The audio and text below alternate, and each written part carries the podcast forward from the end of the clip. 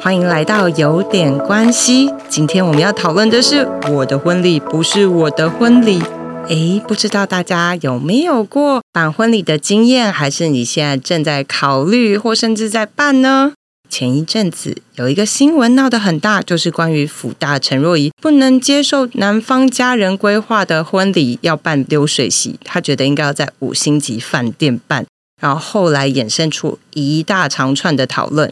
当然啦，我必须说，我今天不是要来讨论女主角的个人价值观，但我也要在同一时间拿她的例子来告诉大家：各位，你的婚礼从来就不是你的婚礼。会不会觉得很难过？不要难过，接下来就会慢慢告诉你为什么喽。首先，为了做这个主题，我们企划找到了内政部有做了一套所谓的现代国民婚礼指南。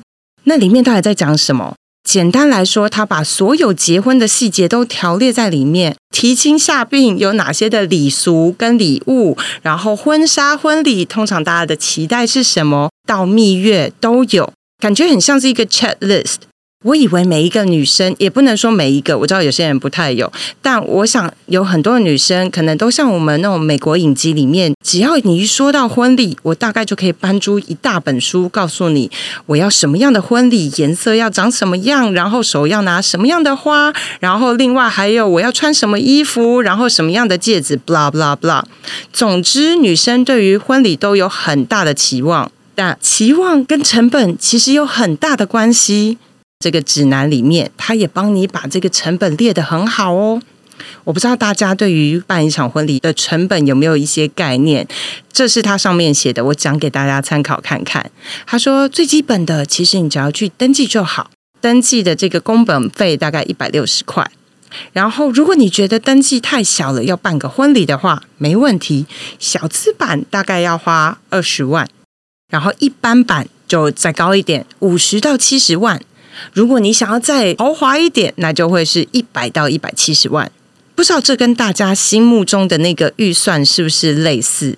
我很坦白说啦，我花的钱哦，比那个豪华版还要多啦。待会就可以跟大家讲。然后花了这么多钱，婚礼还是不是你的婚礼哦？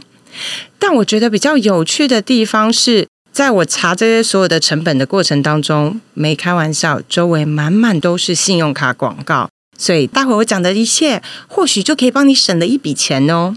再回到我刚刚说的，其实我觉得婚礼真的不是你的婚礼，而是两家的人婚礼。婚礼的主场从来就不是只有新郎跟新娘。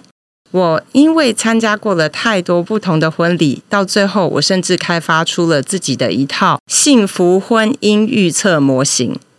接下来就有三个指标可以让大家参考一下。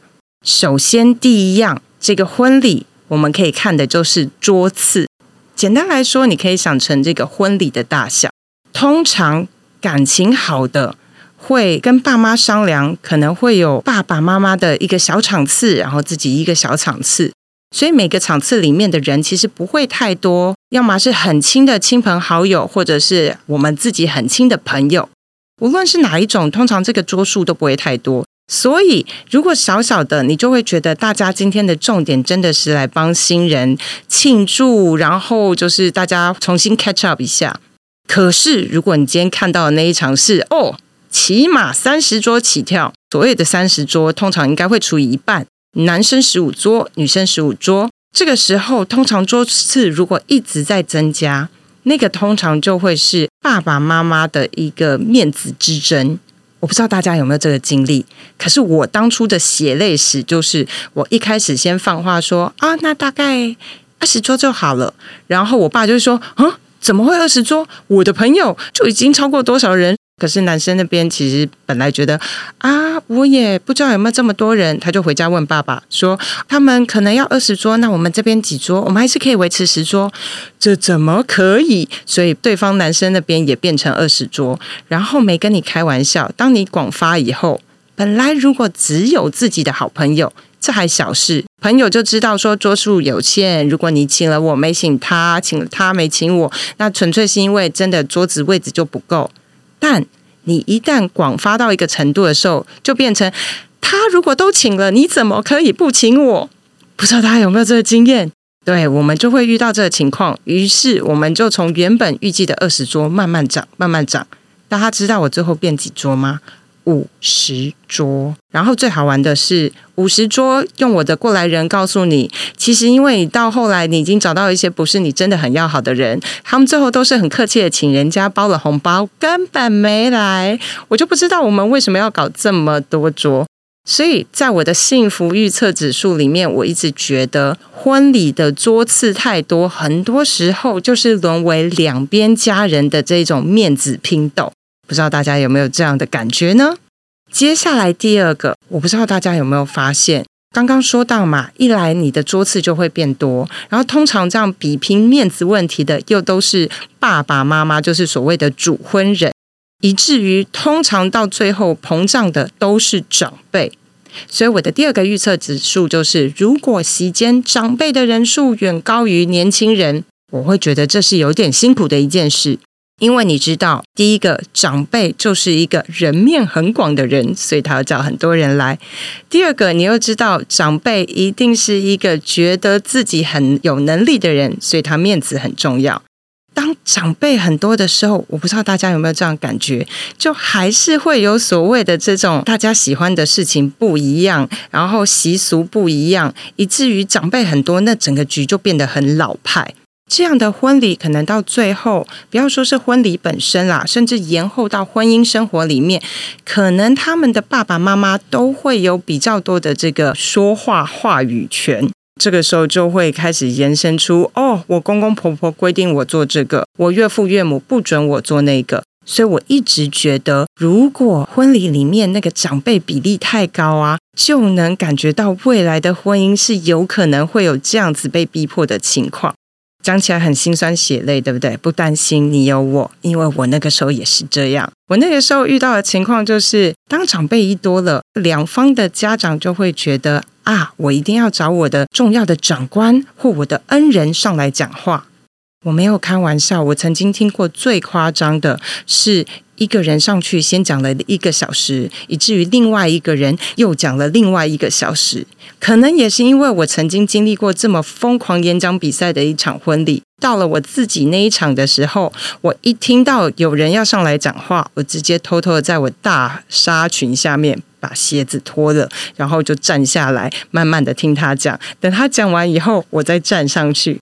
除了演讲以外，我听过另外一个更奇妙的例子，是我们计划分享给我的。他说，在婚礼的过程当中，也听过一个例子，是因为爸爸的朋友开始喜欢上了摄影，明明就找了婚摄，但婚摄整场气嘟嘟，因为那个大叔都会自己抢在前面去抢一个好的位置，可是你知道，好的位置还是不会拍出好的照片啊。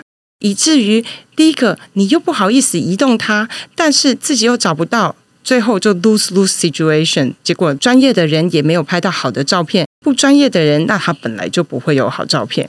我们就说为什么不找人去阻止他？哎，他又是长辈的贵客，你也不能叫他哎闪远一点哦。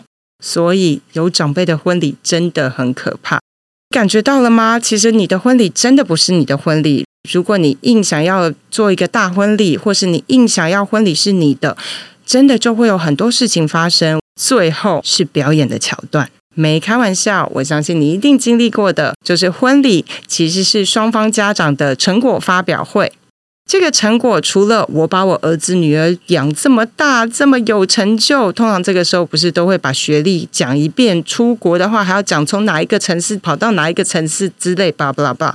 更重要的，我不知道大家有没有经历过。我听过最夸张的是妈妈跑出来唱声乐，不过爸爸也很可爱啦。爸爸就出来圆场说：“没办法，因为我们家妈妈一直很想要表演，练歌剧练很久了。今天终于有这个机会，把所有的长辈都找来了，那我们就一起表演吧。”啊，你婆婆想要表演，你能说不吗？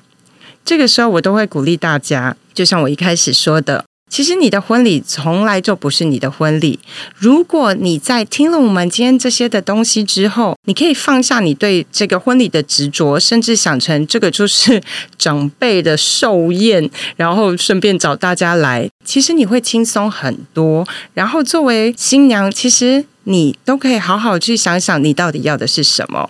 你可能是让自己那一天漂漂亮亮的，然后也可能是你也知道嘛，如果爸妈这个婚礼是他们决定的，当然就是他们来出钱呢。那我们就可以把钱留到更好的蜜月旅行，或者是像我的情况，第二次婚礼我根本就是不想要有，然后直接把钱留去给小孩买尿布、买奶粉，这也是一个很不错的方法。最近我才收到一个客户的喜饼，其实我就觉得他们好聪明哦。他们选择的是，他们拍了一组很漂亮的婚纱照，然后同一时间他们订了很多的喜饼，他们借由喜饼的方式告诉所有的人，他们结婚了。对两边的爸爸妈妈来说都很有面子，但同一时间他们就说他们不宴客。其实最后想想，这样还蛮聪明，而且还蛮省事的。当然啦，如果你的公公婆婆、你的岳父岳母就是很想要他的成果发表会。我会建议大家，其实要做的，真的就是让他们去办他们的成果发表会吧。感情或婚姻真的不是一天两天的事情，婚礼送给他们，你们以后一定还有很多可以办 party 的机会。所以，我觉得今天想要跟大家分享这些事情，只是想要告诉大家，其实。我没有想要告诉你婚礼有多好，我也想要叫你不要再去幻想好的婚礼会有多么的 dreamy。但是如果你可以平平顺顺的经过这一段有点辛苦、很多讨论、大量的团体合作而活下来的话，也许你们的感情会越来越好。希望今天跟你的分享会让大家有点收获。如果你有任何的想法，欢迎留言让我们知道。那我们就下次见喽，拜拜。